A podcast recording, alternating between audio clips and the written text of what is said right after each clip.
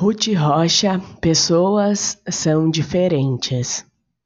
São duas crianças lindas, mas são muito diferentes. Uma é toda desdentada, a outra é cheia de dentes.